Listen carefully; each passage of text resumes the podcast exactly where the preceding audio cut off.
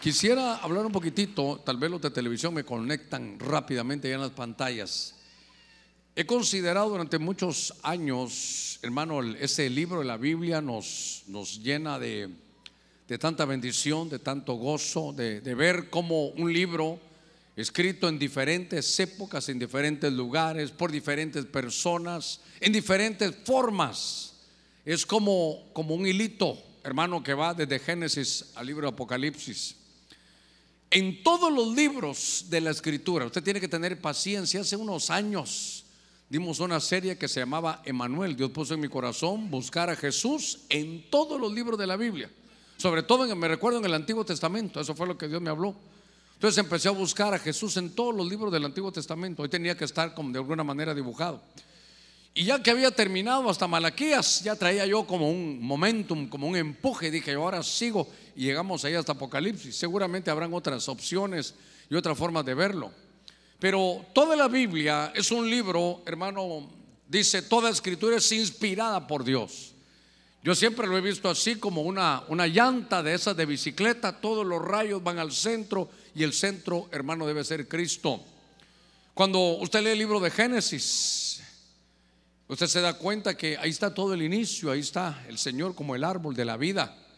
Usted va al libro de Éxodo, ahí está nuestro Señor en Moisés como, como un libertador. En el libro de números a través del desierto es la columna que va guiando. En el libro de Levítico, hermano, aparece también como sacerdote, ese libro sacerdotal. En el libro de Deuteronomio, cómo se manifestaba en el desierto dándoles maná. Ahora, después de ese libro viene Josué. Y Josué hermano, es un libro que nos habla de, la conquista. él, es, él es nuestro Josué. Que de alguna manera esa palabra Josué en hebreo se dice Yeshua o Yehoshua. Y cuando usted agarra ese Yeshua y lo pasa al español es Jesús. En el libro de los jueces, Él es el juez. En el libro de los reyes, qué mejor que Él es el rey de reyes y señor de señores. Usted puede irse en toda la, la Biblia, en el libro de Esdras, hermano y Nehemías, Él es el que restaura. En el libro, en los libros del Cantar de los Cantares, Él es el amado. En Proverbios, Él es la sabiduría. Por donde usted le busque, ahí va a estar el Señor en cada uno de los libros que aparecen en la Escritura.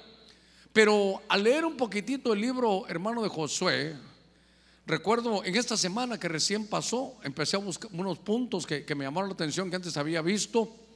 Y entonces me dijo el Señor, ya, ya tarde, hermano, ya tarde, es que yo pierdo a veces el tiempo en otras cosas, no estoy tan sensible. Y entonces había leído unos capítulos de Josué y me gustaron. Y entonces yo me iba a acostar, me dijo el Señor, no, para, para predicarle a mi pueblo, lee todo el libro. Todo el libro. Son 24 capítulos.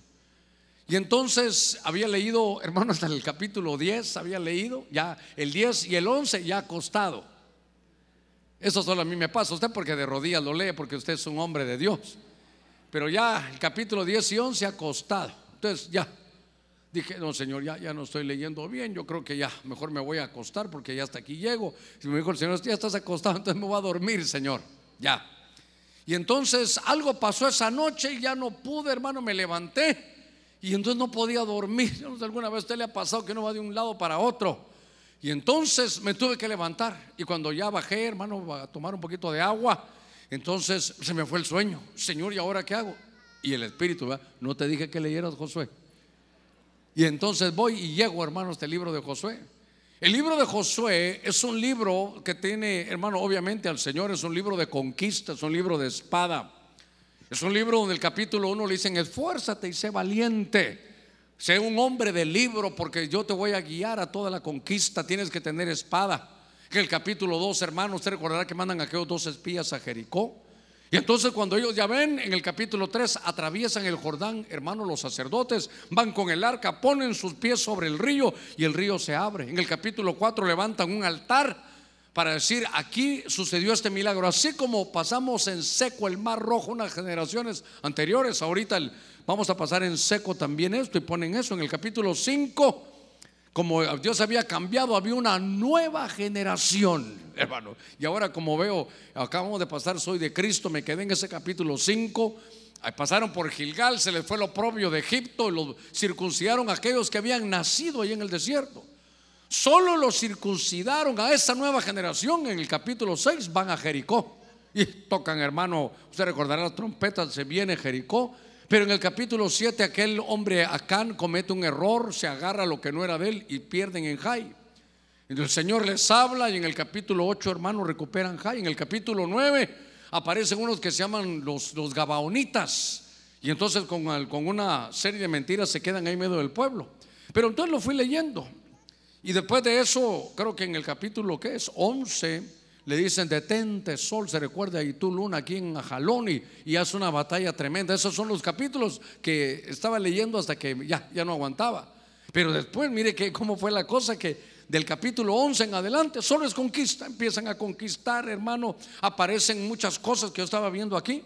Porque en los capítulos 11 y 12 de repente van y dice que conquistaron un lugar que se llamaba Megido. Y Megido es el famoso valle de Armagedón. En el capítulo 14 aparece Josué y dice, yo me fui de 40 años, ahora tengo 85 y me siento con esa misma fuerza para seguir conquistando. Ahí aparece todo en el libro de Josué, capítulo 15, pelea con gigantes. Hay trompetas, hay gigantes, hermano, van a ciudades de refugio, le dan a los sacerdotes. En el capítulo 23 dice, yo ya me voy, ya terminé mi carrera. Y en el capítulo 24 termina diciendo aquel, aquella, aquella frase, ¿verdad? Que yo y mi casa serviremos a Jehová. Vamos a permanecer con toda la conquista que Dios da. Pero estando leyendo todo ese libro, que culpa suya, no pude dormir esa noche, lo quiere tanto usted el Señor que me ponen a mí a leer. Y, sabe qué le digo yo al Señor, no crea que soy tan malagradecido porque le digo, Señor, gracias, que ahora ya que puedo ver mejor, ya estoy aquí para leer. Y me gusta eso, no crea que es para mí algo tan difícil, es lo que a mí me gusta. Pero entonces Josué significa Jesús. Y, como tal vez no sirvo para poderlo llevar a usted muy despacito, usted sabe, mi, uno de mis tantos defectos es, yo quiero saber cómo termina todo. Y entonces le digo, estoy orando y digo, Señor, si es el libro de Josué, que también es Jesús, ¿qué, qué hace Josué? Va a la conquista. Y conquista el lugar, hermano, donde hay muchos, muchos opresores, hay muchos enemigos, pero él conquista todo y lo hereda a su pueblo. Al final conquistó toda esa tierra de Canaán. Y como no sé dar alguna introducción, me cuesta mucho eso, le quiero contar el final de la película para que usted pueda absorber lo que, lo que, lo que pude ver. Que entonces cuando veo que Josué es Jesús, eh, es en figura, la Biblia dice, a ver, antes de decir esto, para que usted lo, sepa y los que son nuevos lo puedan ver también, la Biblia nos habla y nos dice, para, dice Pablo, todo lo que está en el Antiguo Testamento es sombra. Todo lo que está en el Antiguo Testamento, lo que, lo que ellos vivieron, esa, esas cosas verídicas, eso, que esa historia se vivió como un reflejo, como una sombra para que vean la esencia en el Nuevo Testamento. Es todo era una sombra y figura. Entonces, Josué va y conquista todo Canaán. Y hermano, y lo hereda a su pueblo. Mire, mire, ¿sabe qué le quiero hablar? Que no es Josué. Eso, eso, a ver cómo le digo, que en el ángulo que lo vamos a ver, no es Josué, es Jesús. El que va y conquista todo lo que los enemigos se habían llevado. Y entonces yo veo que no solo es, hermano, como es todo lo que se habían llevado, hay cuantos lugares en todo el cosmos que están, hermano, en tinieblas. Allá fue la, rebelión de Los Ángeles, fue allá arriba. Allá no todo le pertenece al, por eso hay reino de luz y reino de tinieblas. Y entonces viene la conquista y Josué conquista todo, hermano, y al final lo hereda y se lo hereda a todos los que son del pueblo del Señor. Entonces implica que lo que le quiero hablar es que vea la Biblia, ahorita el libro de Josué lo veamos de otra manera de que cuando usted lea que es Josué, es Jesús. Pero la conquista no es solo de, Canaán, la conquista es del cosmos. Es de todo el universo, de todas las creaciones, de todos los enemigos de Dios van a ir cayendo uno a uno, van a ir cayendo. Y ya no va a haber tiniebla, va a haber luz. Y entonces viene Dios y lo hereda todo, todo el cosmos, todo el universo, todo lugar donde podamos estar, se lo hereda la iglesia. De eso es lo que le quiero hablar hoy. Y cuando empiezo a ver los detalles, es como que estuviera leyendo el Apocalipsis. Para usted que ha venido aquí conmigo ya de muchos años, usted sabe que Apocalipsis es revelación. Entonces, esto, este título conlleva dos cosas. La revelación que tuvo Josué, lo que le tocó vivir a Josué, es lo que le va a tocar vivir, hermano, lo que está haciendo Cristo, lo que le va a tocar vivir a usted. Y toda esa, esa, esa herencia es para usted y para mí. Porque el Padre le hereda todo al Hijo. Y dice que somos coherederos con Cristo. Se imagina a Dios Padre, le dice, hijo, te heredo todo. Y nosotros ahí, si usted quiere, de metidos, ahí estamos. Y todo lo que le den a Cristo, como estamos en Cristo, es para nosotros también. Hermano, yo quiero que se dé cuenta realmente quién es usted, qué es la iglesia. ¿Hasta dónde va a llegar esto? Entonces yo quiero, hermano, después de estos minutitos, poder ingresarlo a usted. Empezamos a leer el libro de, Josué bajo la perspectiva que Josué es figura de Jesús. Esta versión Kadosh dice, después de la muerte de Moshe, que Moisés, el siervo de Yahvé, Yahvé le dijo a Yeshua, el hijo de Nun, el asistente de Moshe, mi siervo Moisés o Moshe está muerto, así que ahora tú levántate, cruza el Jordán o el Yarden, dice aquí, tú y todo el pueblo a la tierra que yo le estoy dando a ellos, a los hijos de Israel. Esto está en el Antiguo Testamento. Esta versión, Félix Torres Amat, mire qué cosa dice en Judas 1, sobre el cual quiero haceros memoria, pues que fuisteis instruidos en todas estas cosas. Nuestra Biblia dice que habiendo el Señor sacado, hermano, al pueblo ahí de, de hebreo de la tierra de Egipto, destruyó después a los que fueron incrédulos. Pero esa versión dice, en lugar de decir nuestro Señor, o en lugar de decir Dios, dice Jesús. Entonces, de entradita empiezo a ver algunos detalles. ¿Qué es lo que le voy a decir? Mirando a Josué en sombra y figura, voy a ver lo que va a hacer Jesús. ¿Va, conmigo todavía? Esto es muy importante. Entonces, a ver, antes de empezar aquí, lo primero que quiero decirle es que Josué le cambiaron nombre. Josué se llamaba creo que Oseas. Y entonces dijeron, tu nombre ya no va a ser Oseas, tu nombre ahora va a ser Josué, le pusieron a Jesús. Y usted estaba, ahora lo veo para aplicarlo, que cuando miramos en la Biblia dice que una virgen concebirá, ¿se recuerda? Y dará a luz un hijo y su nombre iba a ser Emanuel, que significa Dios con nosotros. Emanuel es el nombre del, verbo hecho carne, pero en el, en el vientre. Pero cuando nace, el ángel dice, díganle que se va a llamar Yeshua, díganle que se va a llamar Jesús. Note, a Josué le cambian nombre en figura de que el Señor Emanuel le pusieron Jesús porque iba a salvar a su pueblo. Por eso para mí la escritura hay que saberla ver, hay que, hay que ver hermano debajo de la letra, hay que entender que muchos de los eventos son como una sombra, como mire cómo entra ese hombre, como una sombra, como una figura. Y que el libro de Josué es una línea espiral, una línea espiral. Toda la, usted vaya a estudiar eso de la línea espiral, búsquelo. Esa línea espiral, cada giro que da, va absorbiendo más. Eso es una línea de conquista. La línea espiral donde usted la ve es, es desarrollo. Ese es el libro de Josué. Es un libro, hermano, de desarrollo. Entonces, fíjese que Josué tiene que enfrentar, para toda Canaán se la, se la van a dar. Toda Canaán ya está en promesa pero se la van a dar a él, pero tiene que combatir, hay guerra. Y recuérdense que nosotros como cristianos dice que tenemos, nos pongamos toda la armadura de Dios. La Biblia dice que tenemos lucha no contra carne y sangre, sino principados, potestades, gobernadores y huestes de iniquidad. Pero cuando voy a ver esto, dice la Biblia que en Hechos 13, después de destruir siete naciones en la tierra de Canaán, repartió las tierras.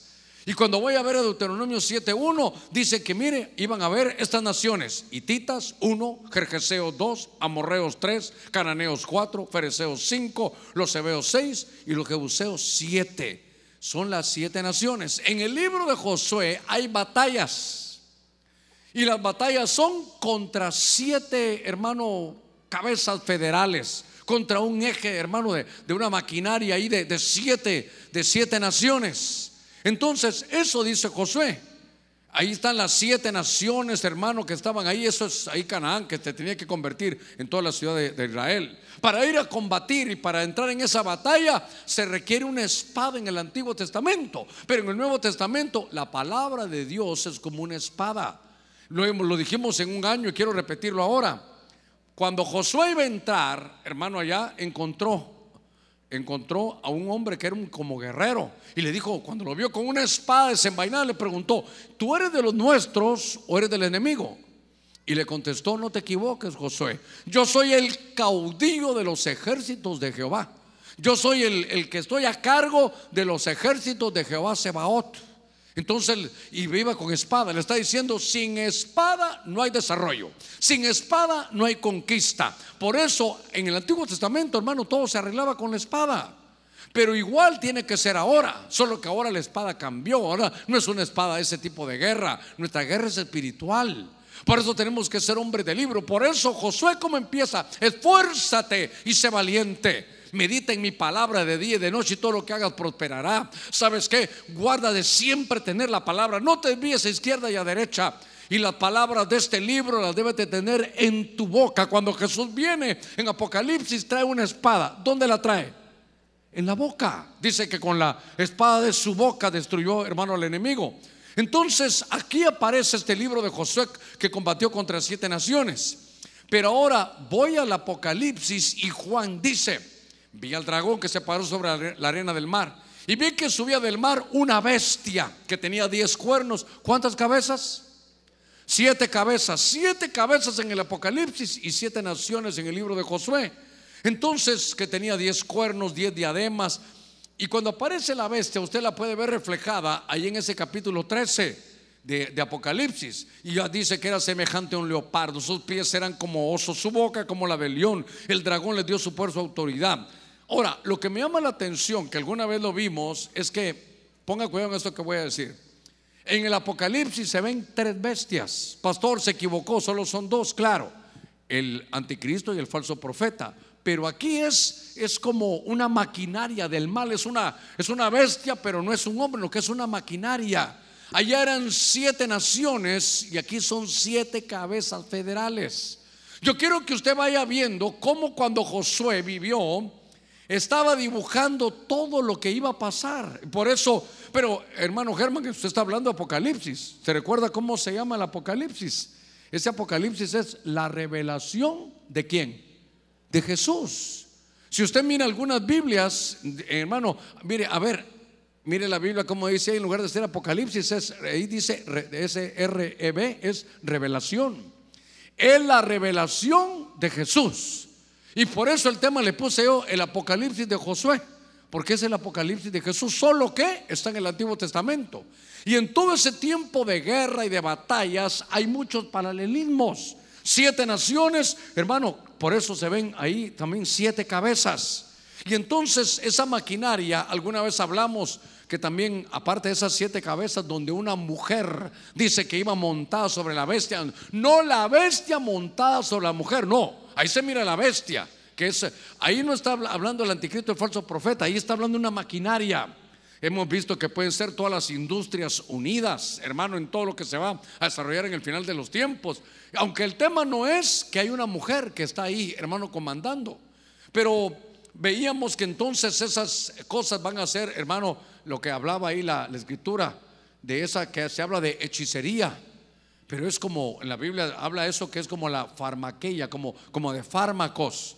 Habla, hermano, de cómo van a, trastocar, usted sabe, lo hemos estudiado, cómo va a estar eso de que van a trastocar la comida, cómo lo van a trastocar todo, cómo va a haber un control, todo lo que hemos platicado acerca de eso, el entretenimiento, hermano, tocando el ADN, cuántas cosas de las industrias que se van a unir todas como una maquinaria en contra, hermano, de, de las cosas de Dios en los días después que la iglesia se haya ido.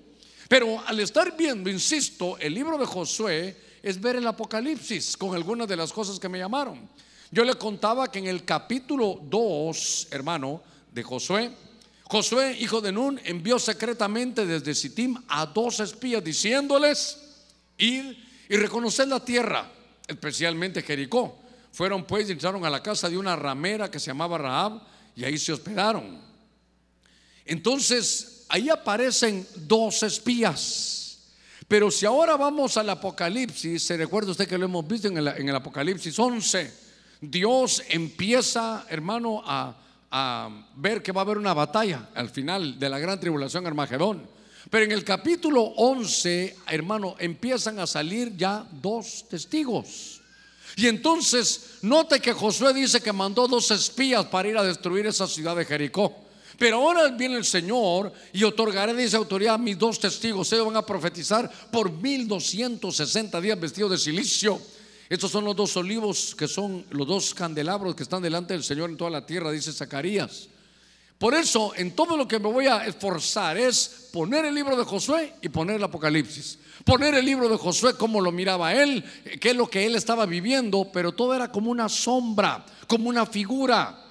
Por eso en la Biblia, hermano, hay diferentes maneras de leerlo. Ahora, cuando me pusieron a leer todo este libro, me di a la tarea ya después de leerlo, ya con los detalles apocalípticos. Y entonces él dice, voy a una batalla, dice Josué, y voy a mandar dos espías. Josué es como que veamos al verbo, es Jesús, y ahora mandaron dos testigos, dos olivos para poder desarrollar y verlo. Ahí en aquellos días, hermanos, mandaron esos dos testigos y dice que aparecían debajo de un candelabro, que estaban ungidos con una unción dorada. Dice el libro de Zacarías. Le preguntaron, ¿quiénes son ellos? Son los dos ungidos. Eso se quedó también profetizado en Zacarías. Pero eso es lo que van a mandar. Ahora, si quienes van a ser Juan con, con Elías, Elías con Moisés, todo lo que se dice será motivo de otra cosa. Lo que yo quiero llevarlo es, hermano, ese libro de la Biblia que cuando uno la, la ve, la va conociendo cada día más, usted se va a quedar eh, impresionado que siempre va a haber algo más, siempre va a haber algo más. En Apocalipsis hay dos testigos y viene Josué y él tiene dos testigos para antes de la batalla final. Antes de la batalla final de Armagedón, hermano, van a haber dos testigos sobre la tierra allá en Israel. Entonces, fíjese que usted sabe que en el capítulo 6 y 7 aparece, le decía yo, el momento de, de derribar una ciudad. Si derribaban esa ciudad, iban a, hermano, iban a conquistar todo. Entonces, me voy a adelantar de leer esto. Hay trompetas, hay sacerdotes y son siete trompetas o siete chofares. Los que van a tocar esos hombres, hermanos, esos cuernos de carnero, llevando el arca a la presencia de Dios y le van a dar siete vueltas allá a Jericó.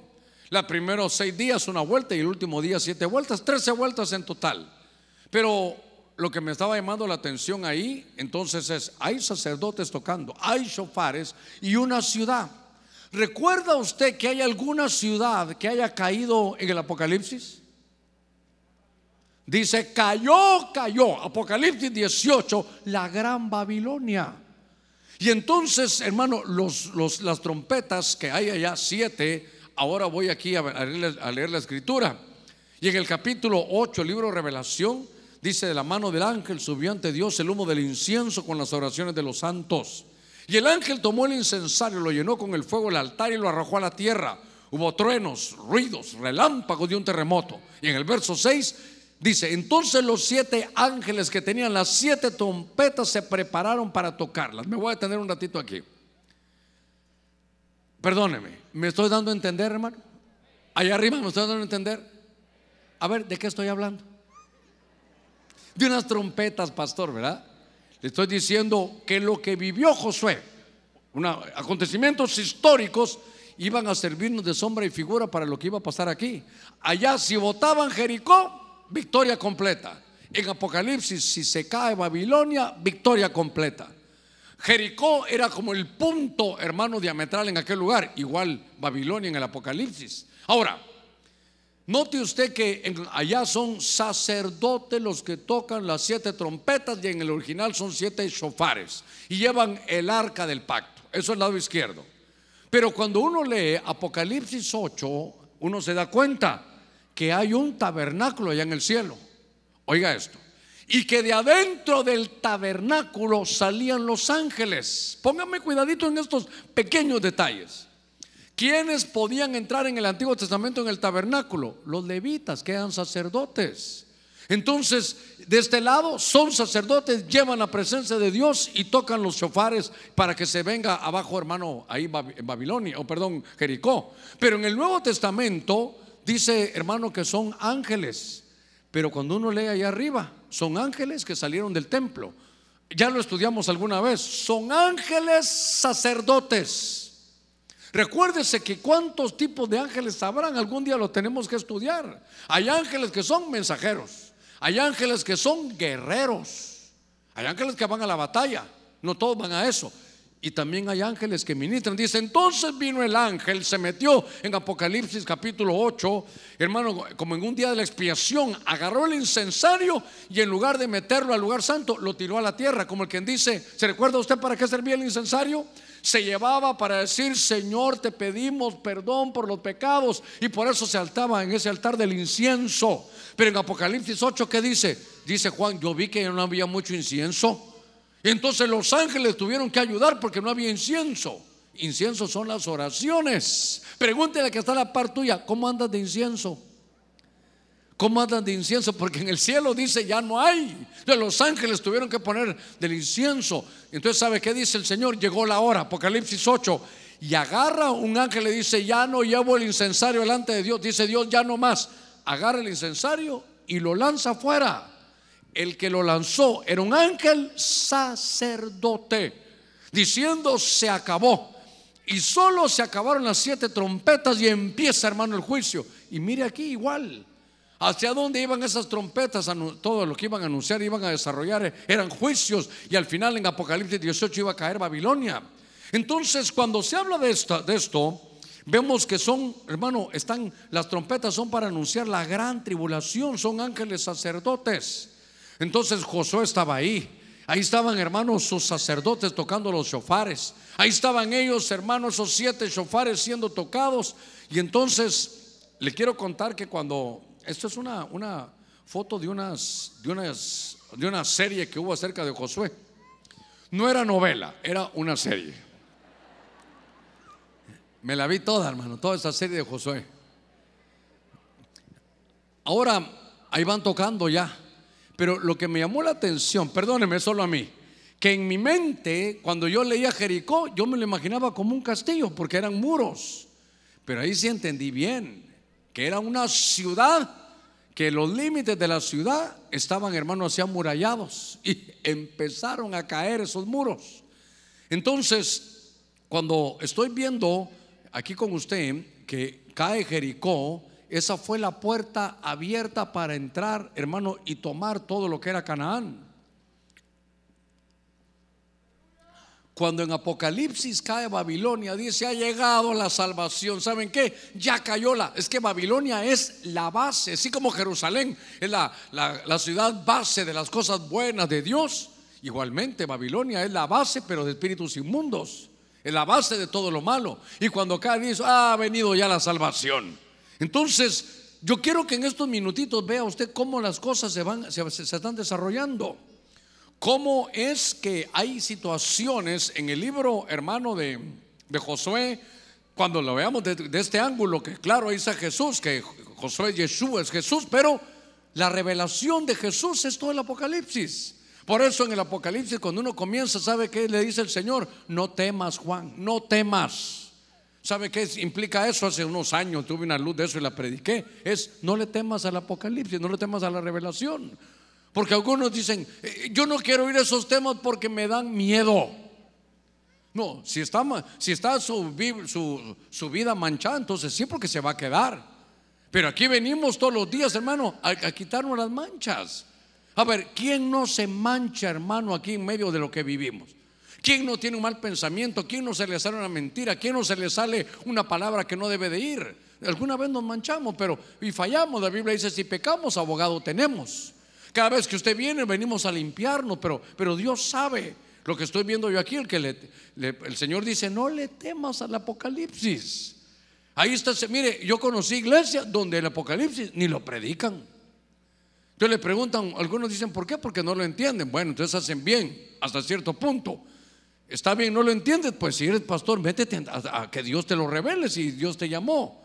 Pero no es para, le voy a predicar Apocalipsis. No. No, es que Apocalipsis es revelación. Le voy a predicar de la revelación de Jesús. Antes de que vengan todas estas cosas, yo lo voy a llamar al cielo, dice el Señor. Va a venir el arrebatamiento, se va a llevar a la iglesia antes de que vengan estas cosas. A ver, démosle palmas fuertes a nuestro Señor. No le temas al Apocalipsis. Ahora, déjeme avanzar porque vamos más o menos aquí por la mitad. Entonces, veo algunas cosas que pasaron en la, versión textual. Oiga esto. Dice Iog, rey de Basán, quien había sido quien había sido dejado como último sobreviviente de quién? De los gigantes, quienes habitaban en Astarot, dice ahí, y en Edrei. Todavía Josué 11, 21 dice, en este mismo tiempo fue Josué y destruyó a los anaseos. Esos de Anac son anaseos. Y dice ahí los gigantes de la montaña de Hebrón, de Bir, dice, y de todas las montañas de Judá e Israel. Josué los destruyó a ellos y a sus ciudades. ¿A quiénes ellos? a los anaseos. ¿Y esos anaseos quiénes son? Gigantes, son, hermano, las, algún día vamos, te lo prometo, lo voy a estudiar. Voy a buscar en la Biblia toda la raza de gigantes que hay en la Biblia. Sabiendo que el original para eso es un conjunto llamado Nephilim. Los Nephilim son caídos. Nefil es caído y Nefilim y M al final en hebreo son plural caídos. Ya lo hemos explicado. Los Nephilim no solo son gigantes, estos que aparecen así como gigantes literales es porque ellos manejaban desde aquellos días, manejaban, hermano, tecnología para poder hacer las cosas de otro tamaño. Si no, por ejemplo, se recuerda cuando entraron a Canaán cómo eran los frutos. Se recuerda cómo eran la, cómo dice la Biblia que un racimo de uva lo llevaban entre dos. Entonces, si así las uvas, había que ponerlo, hermano, así en, un patrón para ver cómo serían los que se las comían. Era, ellos manejaban una tecnología. Cuando digo ellos, ¿a quiénes me refiero? A seres de otras estructuras creacionales que vinieron e incursionaron sobre la tierra. Eso lo puede leer usted en Génesis 6.4. Ahora, voy a volver aquí. Porque estoy leyendo el libro de Josué en el capítulo 12, verso 4, en el capítulo 11, hermano, verso 21. Usted mira a los hijos de Anac Sesai, eh, Talmai, y no sé, dice que son gigantes a esos a nivel físico. ¿Se recuerda cuando David peleó? ¿Contra quién peleó? Y Goliat tenía hermano, era una especie gigante, medía como tres metros. Y cuando uno mira, hay otros cinco más que eran, hermano, Goliat más otros eran cinco gigantes. Por eso algunos pensamos, me apunto de ahí, que cuando David fue a buscar para el pleito, agarró cinco piedras ahí del río. ¿Por qué cinco? Porque eran cinco los que vivían aquellos días. Ahora, son los días de, David, pero yo me quiero referir a Josué. 12.4, oh rey de Basán, el último sobreviviente de los gigantes. Y en el 11, hermano, habían, habían gigantes entonces en la tierra. En el 14.12 los dice los descendientes del gigante Anak, ahí estaban, viven ahí, ahí solo, para, solo se lo puse para que lo viera.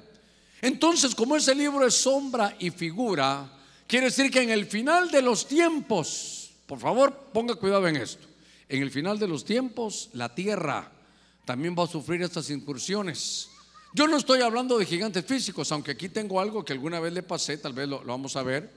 Ese es como, como David peleando ahí con la onda, lo pusieron los hermanos. Esto no sé de dónde lo habrán sacado los hermanos que me ayudan, porque yo solo les digo, búsquense un gigante ahí con un eh, con unos guerreros. Y esos hermanos son, pero fabulosos, hermanos. Esos hermanos les digo yo, conseguiste un, un perro de un ojo verde y otro azul, me lo consiguen, hermano.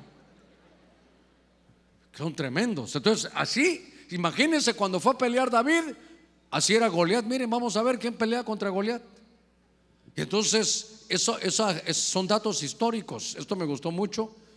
Un humano de un 80, el otro se mide 3 metros, que era así como era Goliat. Pero me llamó la atención que ahí en Amós 2.9 hay seres que dicen la escritura, usted lo puede, por eso vaya a la Biblia. Cuando yo veo esto me parece, no, no, no, esto ya es ficción, pero vaya a leer en Amós 2.9. ¿Alguien tiene ahí? Lo voy a bajar para que lo lean. A ver, voy a bajar ahí para que alguien lo lea. No se preocupe, ya me vacuné del COVID, pero me puedo poner esto. Estoy vacunado, desparasitado, me cortaron el rabo, la, hermano, las orejas. Ya estoy bien vacunadito. ¿Alguien tiene Amor 2.9? Ah, tú lo tenés aquí. Mire lo que dice, por eso no se pelee conmigo, no diga, uy, es donde lo sacaron de la Biblia. Tenés Amor 2.9. Sí. Yo destruí. Perdón, ¿ya está vacunado? Sí, ya. más te vale. Yo destruí al amorreo delante de ellos, cuya altura era como la altura de los cedros y era fuerte como las encinas yo destruí su fruto por arriba y su raíz por abajo. ¿Era del tamaño de qué dice? De los cedros. De los cedros. Por eso, ahí está, ahí lo lee usted. Entonces, eso pasaba en el libro de Josué. Yo no creo que en el final de los tiempos vayan a haber seres gigantes así de este tipo físico, pero sí van a haber situaciones de este tipo. Por favor, Estoy leyendo el libro de Josué para que usted lo vea. Josué en su tiempo peleó contra gigantes. Dice, ¿sabe qué? Ese oh rey de Basán, ese aparece creo que en Deuteronomio, no sé si es 2.11 o 3.11. Pero en los originales hebreos dice que su cama era, y da las dimensiones de la cama. Pero lo que me llama la atención es que otras Biblias no dice que fueran cama. Dice, ¿sabe qué dice? Dice que era un sarcófago donde él dormía. ¿Sabe lo que es un sarcófago? Un ataúd, un ataúd. Ahí dormía. Y por eso habían otros de estos seres hermano, a ver cómo se llamaba ese, que era, era un, gigante de esos, de todas estas razas que estaban en aquellos días, y dice que, ay, perdóneme que me quedé con esto ahí, me quedé enmascarado, y dice que bebían sangre, que ellos bebían sangre. Y entonces veo, dormían en sarcófagos, hermano, bebían sangre. Entonces, ya usted sabe por acá casi por dónde nos vamos. Pero note que estábamos viendo el libro de Josué. Y entonces, aunque no es en el libro de los del, hermano del Apocalipsis, pero sí del Apocalipsis del Antiguo Testamento que también es Daniel. Dice Daniel, se recuerda que él vio una estatua y eran todos los reinos que iban a gobernar, la cabeza eran los babilónicos, aparecían los medos y los persas, los griegos, las piernas eran los romanos, pero los pies, se recuerda, era una mezcla. Y así como los dedos de los pies eran parte de hierro y parte de barro cocido, así parte del reino será fuerte y parte será frágil.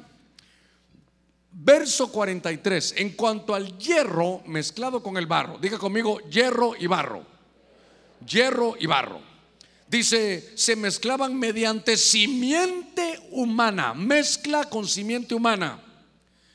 Entonces, de aquí derivé algo que tal vez a algunos no, no, les, no les va a gustar, pero es mi deber poderlo decir.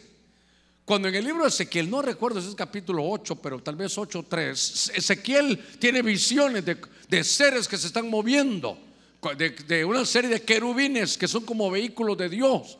Y entonces dice que él pudo ver un ser, hermano, y dice su cuerpo, y se acercó, y dice, su cuerpo era de metal, era como de hierro el hombre, ¿de qué hicieron al hombre? ¿De qué hizo Dios al hombre? Entonces el barro es lo humano y el hierro es lo angélico. Pero dice que en el final de los tiempos, cuando toda la, imagen que vio en el Apocalipsis del Antiguo Testamento, que es Daniel, cada uno de ellos tenía una forma, pero lo último que va a gobernar es una mezcla, que es entre hierro y metal, entre lo humano y, un, y por eso le puse allá, y ángeles caídos. Pastor, ¿no le parece que, esto está muy jaladito, muy fuerte? Apocalipsis 12 dice que hubo una guerra en los cielos y que no se encontró lugar porque pelearon Miguel y sus ángeles. Ese es Apocalipsis contra Satanás y sus ángeles. Pelearon allá en el cielo. Esa fue la, la, la reyerta que hubo ahí. Y entonces ganó Miguel y sus ángeles y ya no hubo lugar para Satanás y sus, y sus ángeles en el cielo, que el Señor lo reprenda. Entonces lo lanzaron a dónde? Lo lanzaron a la tierra. Hermano, por eso la gran tribulación va a ser algo espantoso. En la gran tribulación, aquí en la tierra, no en el infierno ni allá arriba, aquí en la tierra va a estar Satanás y ángeles caídos. Ponga cuidado en esto. Satanás dice, hermano Pablo, que se disfraza como que fuera un ángel de luz. Es el príncipe de tinieblas, pero se disfraza como que fuera un ángel de luz. Cuando ángeles en la Biblia se ve que caen y vienen a, estar aquí a mezclarse con la raza humana, ¿dónde está eso? En Génesis 6 del 1 al 4. ¿Y dónde más? En Sodoma y Gomorra. Se recuerda que en la casa, hermano, de, de Lot estaban y reconocieron que habían ángeles, solo que eran ángeles buenos que vinieron a sacar a Lot y a su familia. Pero los de Sodoma, hermano, ellos conocían cuando eran ángeles. Entonces fueron a tocar la puerta del más grande hasta el más joven. Y en la versión, de, hermano, Dios habla hoy, ¿sabe qué decía? Sáquenlos porque queremos tener relaciones sexuales con ellos. Quiere decir que Sodoma y Gomorra ya había vivido esa experiencia, reconocían a esos seres que bajaban, seguramente hermano hermosos, y en aquellos días, en los días de Lot, se mezclaron ángeles caídos con humanos. Génesis 6:4, ángeles caídos venían a buscar mujeres para unirse y de esa unión salían unos que se llamaban giborim hasta gigantes. Ahora, entonces, ¿qué es lo que va a suceder? Lo que va a suceder es que se van a mezclar. Yo, esto ya lo hemos hablado un poquitito antes. Ahí están los pies que son de hierro, hermano, y de barro cocido. Pero el punto central de lo que quiero trasladarle es, alguna vez lo hemos dicho, pero lo voy a repetir por cuestiones del, del punto que estoy tocando aquí, es que si usted va ahí a la internet, Google, que todo lo sabe, póngale opinión de ministro canadiense Paul Helger, H-E-L-L-Y-E-R, Helger. Y entonces ahí sale un señor, no tiene que ver nada con el Evangelio, ¿no? No está hablando de eso. Y él solo dice en sus declaraciones, ¿sabe qué dice él? Bueno, Estados Unidos ya es hora que diga lo que tiene. Porque ellos tienen seis especies que no son humanas que están trabajando con ellos. Por eso le estoy diciendo, para algunos esto está velado y para otros no. Pero eso ya está entonces. Entonces, note que Josué dijo, le tocó batallar contra esos seres, contra Og, rey de Basán, los hijos de Anac. Entonces, eso le pasó a Josué, pero ese es Yeshua también. Eso, eso implica que en el Apocalipsis, hermano, en el final de los tiempos van a estar ángeles aquí caídos. Los ángeles caídos se pueden metamorfizar, metacambio y morfoforma. Pueden cambiar de forma, pero al final son, son otros, otros seres. Y entonces van a tener relaciones con las mujeres y van a saber qué? Se va a repetir los días de Lot. Por eso dice la Biblia, así como los días de Noé, sí, uno, pero también así como los días de Lot, dice también. Se va a repetir. Entonces Josué vive, vive peleando contra Nefilims allá en, ese libro. Y vemos que en Apocalipsis también se va a dar eso. Y por eso lo que me llama la atención es la opinión de este hombre. Ahora, ese es lo, lo que hay. ¿Sabe qué dicen? Estoy buscando, porque hermano, sale de todo, salen caricaturas, sale, ¿sabe qué? Los que mandan allá arriba, los manipuladores de todo esto, cuando hay algo cierto, sacan una mentira para desinformación y confundir. Yo no estoy diciendo que así sean. Estos dicen, los que conocen, dicen que estos se llaman los grises. Y Paul Hellier decía que hay seis tipos de estos de afuera. No sé cómo serán, hermano. Sí, porque está un poquito delgadito, ¿verdad? Habría que darle un poquitito, dirían que tendría anemia alguien por ahí. Pero lo que yo, para que no se vaya, no vaya a pensar, porque yo estoy hablando, pero, pero de, con, propiedad, con, con, lo, que dice la Biblia. Pero dice que a estos se le llaman los grises, los que saben de todas esas cosas. Ahora, por eso el libro de Josué trae, hermano, en una revelación lo que es el Apocalipsis. Mire, me quedan unos minutitos todavía, pero, pero quiero llevarlo a esto. Entonces Josué tuvo siete años de campaña militar. Déjeme que le lea esto. Entonces, lo que yo estoy tratando de llevarlo hoy es que el Apocalipsis, tanto que vemos en el último libro, la revelación de Cristo, y que, mire, si Apocalipsis es la revelación de Jesús, es todo contra, mire, ahí sale todos los enemigos contra los que va a pelear el Señor. Y entonces Josué pelea contra todos esos enemigos. Y cuando veo esto, entonces Josué gana y conquista Canaán. Nuestro Señor Jesucristo va a bajar a la tierra, pero no solo va a ser, hermano, aquí, sino va a, poder pelear en la batalla final que hay allí al final del milenio, uno que se dice Gog y Magog, es todo a la luz contra todas las tinieblas. El Señor gana y entonces, ¿sabe qué? Donde eh, esa batalla, ¿qué va a traer? Va a traer de que entonces se acabó el mal, se acabaron las tinieblas y entonces Dios va a mandar en todo el cosmos.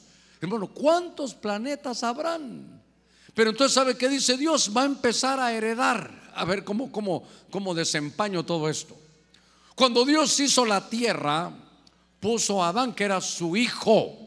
Dice, en la Biblia solo sale dos veces hijo de Dios, así directamente. Jesús, hijo de Dios. Y Adán, como el mismo Dios lo hizo con sus propias manos, él fue, hermano, no solo el arquitecto, el diseñador, sino también él fue el formador. Entonces, Dios mismo lo hizo. Y entonces dice, Adán, hijo de Dios. Y dijo, Adán, tú que eres mi hijo como cabeza federal del planeta Tierra. El, hermano, como no se iba, no iba a haber muerte ahí, iban a empezar a multiplicarse la, la espiral, la línea espiral de conquista. Va a empezar a multiplicarse, a multi- como no hay muerte, hermanos, a llenarse el planeta y el planeta lleno, ¿qué hacemos? Pero ya todos son hijos de Dios, porque dice que Él no se, Él no se avergüenza de llamarnos hermanos. Entonces, por eso cuando el Señor dice, buen siervo fiel, ¿sabes que Te voy a dar 10 naciones. No crea que son naciones solo aquí, sino que empieza como le pasó a Josué, conquistaba y como, conforme iba conquistando, le iba heredando a cada tribu, este territorio para ustedes, este para ustedes. Ustedes son poquitos, esto te vamos a dar. A usted le vamos a dar esto, dice, pero somos muchos, bueno, le vamos a dar más. Y empezó a repartir toda la tierra. ¿Sabe qué? Se va a repoblar el cosmos. ¿Cuántos, hermanos, planetas habrá hecho el Señor? ¿Cuánto hay? Es que es imposible, hermano, que de toda la creación de miles de millones de planetas, solo la Tierra esté habitado. Es como hacer un, hermano, es como hacer, no quiero menoscabar a nadie, pero eso no voy a mencionar ni. ni- Imagínense una aldea donde hayan 100 personas, así chiquitita la aldea, 100 personas hay. ¿Para qué van a hacer un estadio de 100 mil personas si solo 100 hay ahí? No sé si me voy a entender. ¿Para qué Dios iba a hacer todo el universo vasto que hay y solo la tierra ahí escondidita? Solo comparado con el sol no somos nada y comparado con todo lo que hay.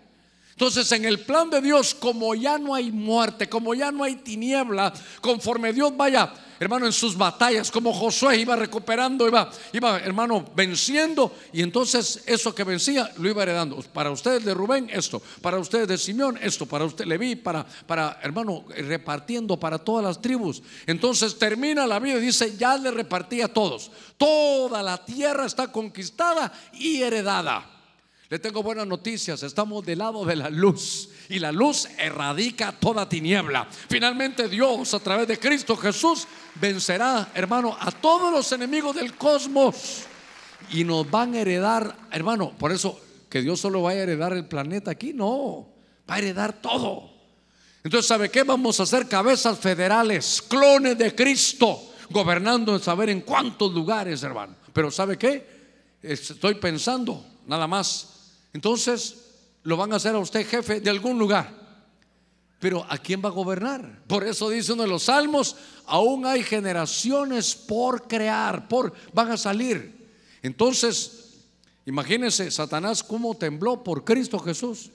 Y el plan es hacer miles de millones, a ver, por favor, póngame cuidadito en esto, de Cristos. Sí, me encanta ese silencio de la iglesia. ¿Cómo así, pastor? ¿No dice la Biblia que nos están tallando a la imagen de Cristo? ¿Sabe qué? Nos están haciendo clones de Cristo. Hermano, usted no sabe la herencia que nos van a dar. Es que, mire, vale la pena que usted y yo nos consagremos a Dios. Es que esto no es una religioncita, hermano, así para, para entretener. Esta es la vida eterna. Esto es, esto es la recompensa eterna. Por eso, mi hermano, mi, mi, mi propósito es decirle, adelante, sigamos, consagrémonos. Si comparado con la eternidad, ¿qué son estos años que estamos haciendo aquí, hermano? Nada. Dice 14:10 de este libro, hermano de, Josué. Y ahora, he aquí, el Señor me ha permitido vivir, tal como prometió estos 45 años desde el día que el Señor habló esta palabra a Moisés, cuando Israel caminaba en el desierto, ya que ahora tengo, dice, 85 años. Entonces, esos 45 años, recuérdense que cuando el Señor se molestó con ellos, les dijo, lo voy a volver al desierto. Y los volvió por 38 años.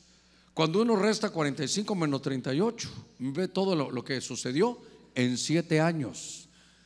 Quiere decir que Josué, todas las batallas de ese libro duraron 7 años. 7 años para vencer al mal. Ahora, eso es Josué. Diga conmigo, Josué, 7 años. Ahora pasa el, apoca- el Apocalipsis. ¿Qué hay de siete años en Apocalipsis? La tribulación y la gran tribulación. Cuando la iglesia de Cristo se va, comienzan siete años. Donde se va a manifestar el anticristo, el falso profeta, aquella bestia, aquella maquinaria del mal, donde va a haber una batalla, el Señor va a bajar en Armagedón, los van a vencer, y esos son siete años. Por eso en el libro de Daniel dice que va a haber una, una semana y es una semana de años. Cuando estudiamos aquel famoso cuadrito, para que usted se recuerde, ese cuadrito de, tribulación y gran tribulación que está ahí en azul, eso se le llama la última semana que le dieron al profeta Daniel. Y la palabra semana es Shebúa, que son siete años. Voy a la carga, voy a la carga. Si usted se da cuenta, Josué en siete años venció lo que tenía que vencer, el mal quedó erradicado. Y todo era para el pueblo de Dios y los heredó. Entonces en el Apocalipsis, una vez que la iglesia se vaya, vienen siete años. Y en esos siete años, hermanos, se va a manifestar lo peor del enemigo, pero al final van a ser vencidos. Entonces, cuando ya están todos vencidos, qué lindo hermano, voy 51 minutos. Cuando ya están todos vencidos, por eso del capítulo del capítulo 1 al 11, ahora después que ya vi el, ahora que puedo ver junto, usted también ya lo pudo ver el libro Josué de arriba, el Señor tan, tan especial que es, hermano. Porque yo iba leyendo ya con las gabaonitas, iba solo con el ojo derecho leyendo, hermano. Ya del capítulo 9, ya el capítulo 10, ah, me iba quedando, hermano. Y entonces capítulo 11 lo leí solo y dije, Señor, ya no estoy entendiendo mucho, mejor me voy a dormir. Y cabal hasta ahí llegaba. De ahí fueron todas las batallas, de ahí vino la, hermano, ahí vino la repartición. Entonces ahora dice aquí la escritura que Josué hereda a todas las tribus. Verso 4, ya del capítulo 23. Él dijo, ¿saben qué? Ya me voy. Ya terminé mi carrera, ya cumplí mi comisión. Mi comisión era dada por Dios que yo tenía que venir y tomar Canaán, las siete naciones y heredarlos. Mirad, os he asignado por suerte como heredad, dice para vuestras tribus, estas naciones que hoy aún quedan juntas con todas las naciones que he destruido, desde el Jordán hasta el mar grande, hacia la puesta del sol. Y Apocalipsis dice, el vencedor heredará estas cosas, y yo seré su Dios y él será mi hijo. Y en Romanos, que es lo que me gusta, dice, y si hijos, ¿cuántos somos hijos de Dios? También herederos. Herederos de Dios. ¿Y qué dice luego? coherederos con Cristo, si en verdad padecemos con Él a fin de que, de que también seamos glorificados con Él. Si algo quiero yo que usted se lleve en su corazón, claro, entender un poquitito el libro de Josué, ahorita vamos a hacer un resumen final, para entenderlo con todo lo que hay en Apocalipsis, pero hay una gloria tremenda. Que cuando Dios va, hermano, Dios Padre va a heredar, se lo hereda todo. Diga conmigo, todo. Se lo hereda todo al Hijo todo se lo va a heredar a Cristo. Todo es para Cristo y por Cristo. Y dice que Cristo es la cabeza. ¿Y el cuerpo quién es? La iglesia. Lo que le den a Cristo nos lo están dando a nosotros. ¿Y qué le, qué le dieron a Cristo? Todo. ¿Y a usted qué le van a dar? Todo. A ver, ¿qué? Démosle palmas fuertes a nuestro Señor. Mire, mire qué glorioso esto. Es que, ¿sabe qué veo yo a veces? que no entendemos toda la bendición de que ahora nos cambiaron nuestra genética, ahora somos participantes de la naturaleza divina. Ahora nos han dado un legado, una estafeta. Ahora, pastor, me dormí durante todo la enseñanza. ¿Me podía repetir? Con gusto. Voy a, tratar de, de tomar estos minutitos para decirle algo que también llenó mi corazón. Déjeme que me tome un poquitito de agua. A mí me gustan así las botellitas, lo malo que se llaman octavos. No vaya a pensar que ando por otro lado. Ahora, yo quiero que entendamos algo, porque esto es en el libro de Josué, pero esto le va a servir a usted para toda la escritura, hermano, para leer toda la Biblia. Ahí dice microcosmos y macrocosmos. Y del macrocosmos nos vamos al microcosmos. A ver cómo le voy a dar a entender. Cuando se miran, por ejemplo, las galaxias, si usted la mira hasta allá, hermano, todo eso se puede resumir viendo algo microscópico. Por ejemplo, dice la Biblia, hermano, que cuando uno estudia el cuerpo humano, es como, como estudiar todo el universo. Aquí, aquí adentro, el cuerpo humano, cómo funciona, qué es, cómo funciona, qué va, qué no viene, qué le hace bien, qué le hace mal es como ver todo el universo. Si se entiende esto de aquí, se va a entender todo. Es como en la Biblia, mi pastor, mi primer pastor decía, el que entiende el Génesis seguro va a entender el Apocalipsis. El que mira el macrocosmos va a entender el microcosmos. Por eso cuando le hablo a usted allá del macrocosmos, es allá lo grande, hermano, las galaxias. Y el micro es lo microscópico, lo, genético. A ver, Pastores, que yo me dormí todo el culto. Déjeme que, lo vea aquí. Primero, en el macro, es, mire, voy a decir algo más. Lo voy a poner bíblico. En el macrocosmos es cuando son sombras, figuras, analogías, parábolas. Todo eso es el macrocosmos. Pero si entendemos ese macrocosmos, podemos inferir en el microcosmos. A ver, cuando podemos ver una parábola, una parábola es ver cómo funcionan las cosas aquí en la tierra, por ejemplo, en la agricultura. Si entendemos eso en la agricultura, lo podemos aplicar a lo espiritual. Por eso Jesús decía, el sembrador salió a sembrar. Y una parte cayó aquí en este terreno y otra. Y aquí dio fruto al 30, al 60 y al 100. Cuidado porque vino la semilla, fue atacada. Está hablando, hermano, de agricultura, del macrocosmos. Está hablando de lo, de lo material, está hablando de lo terreno. Y dice, cuidado con la semilla, porque la semilla vino el sol y la quemó. El ataque fue la semilla. También cuidado con la semilla, porque vinieron las aves y la devoraron. Cuidado con la semilla, porque vinieron las plantas y la ahogaron. Entonces, quemada, ahogada y devorada. Todo el ataque, esa parábola es a la semilla. Y entonces viene el Señor y dice, ¿ya entendieron la parábola? No, Señor. ¿Saben qué? La semilla es la palabra de Dios. Y la semilla cae en una tierra que hay, depende qué tipo de corazón sea, si va a dar fruto al 30, al 60 y al 100. Solo que la semilla es mi palabra, diga la semilla es la palabra. Entonces el enemigo va a querer, ¿cuál era el ataque? Ahogarla, quemarla o devorarla. Entonces usted recibe una palabra y las avecías son como demonios que, hermanos, espíritus inmundos que se llevan la palabra. Mire, para que usted no, no, la tenga. Dice que las preocupaciones, el estrés y lo que uno vive ahoga la palabra. Por eso, si algo, hermano, usted tiene que guardar la palabra de Dios. Y aunque vengan pensamientos, usted tiene que saber, hermano, el cielo y la tierra pasará, pero la palabra del Señor no pasará. Sécase la hierba y marchítase la flor, pero la palabra de Dios permanece para siempre.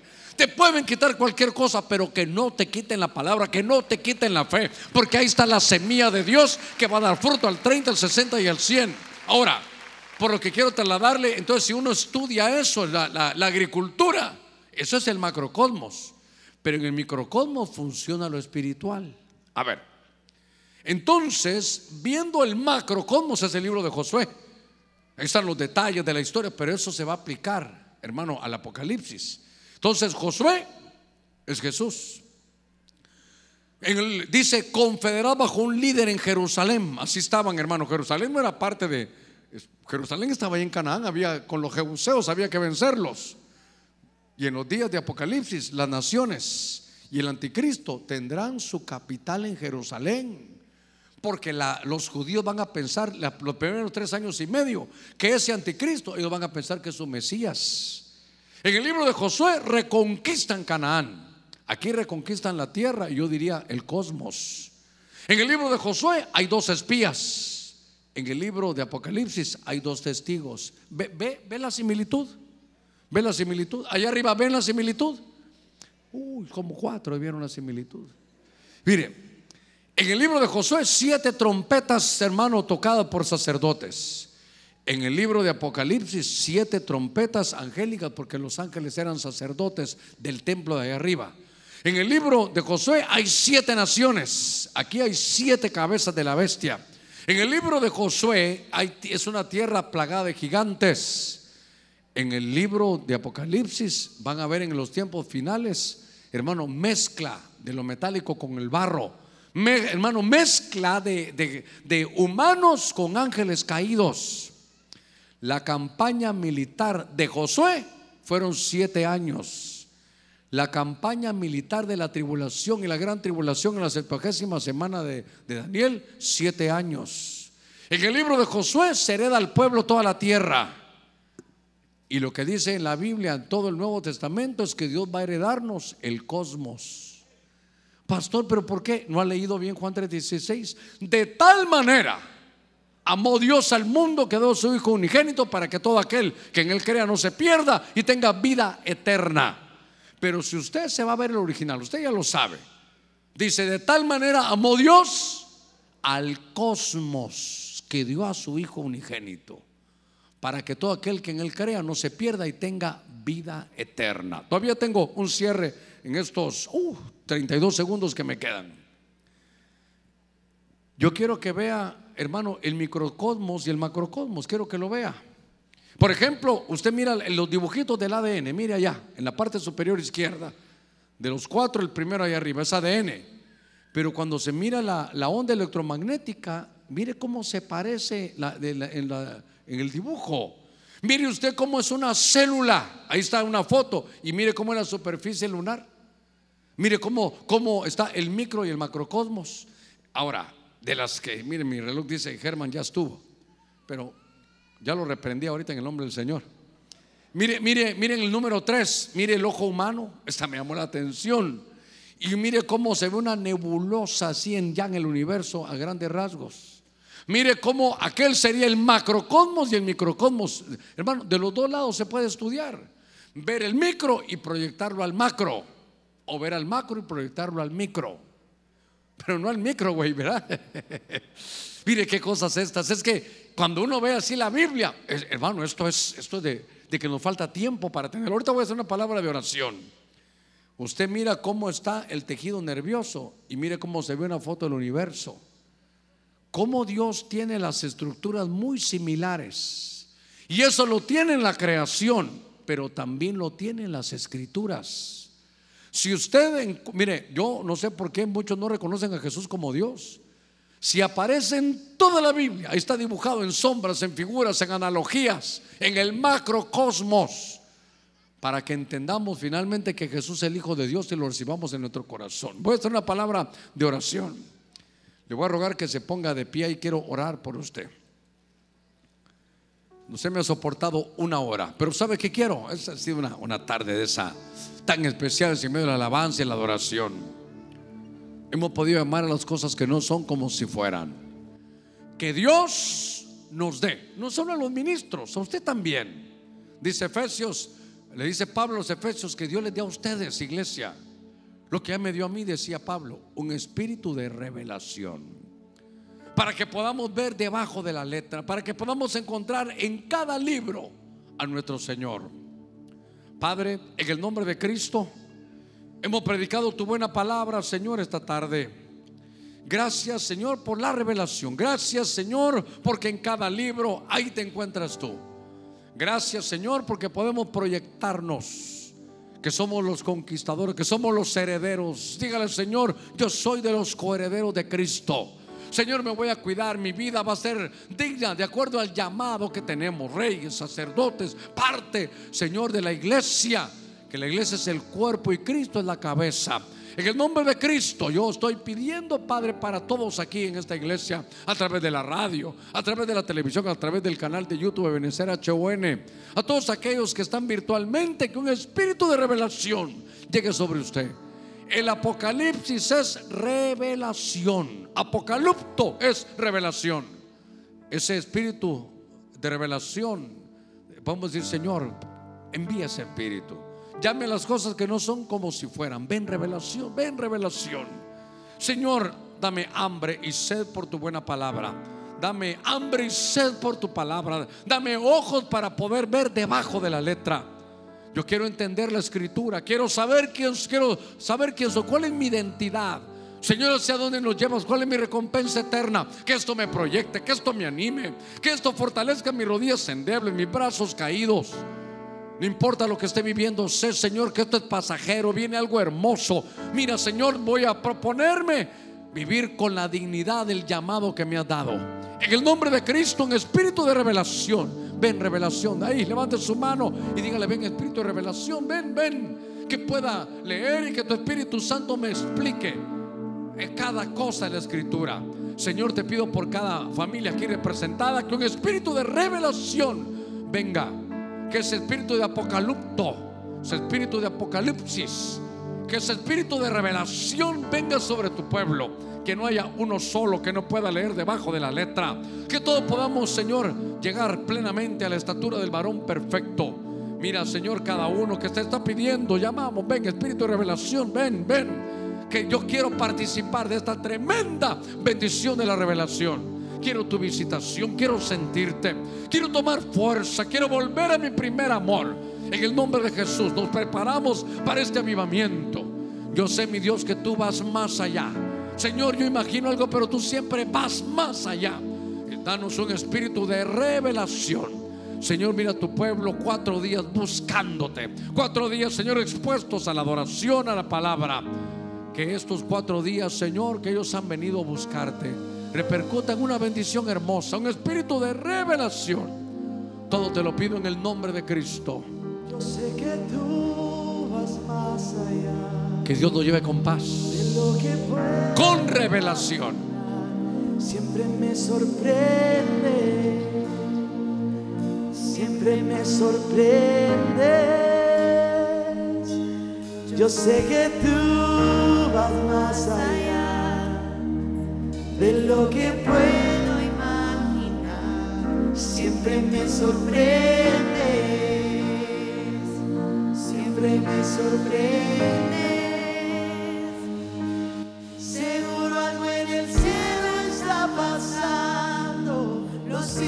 están hoy profetizando de las cosas que no son como si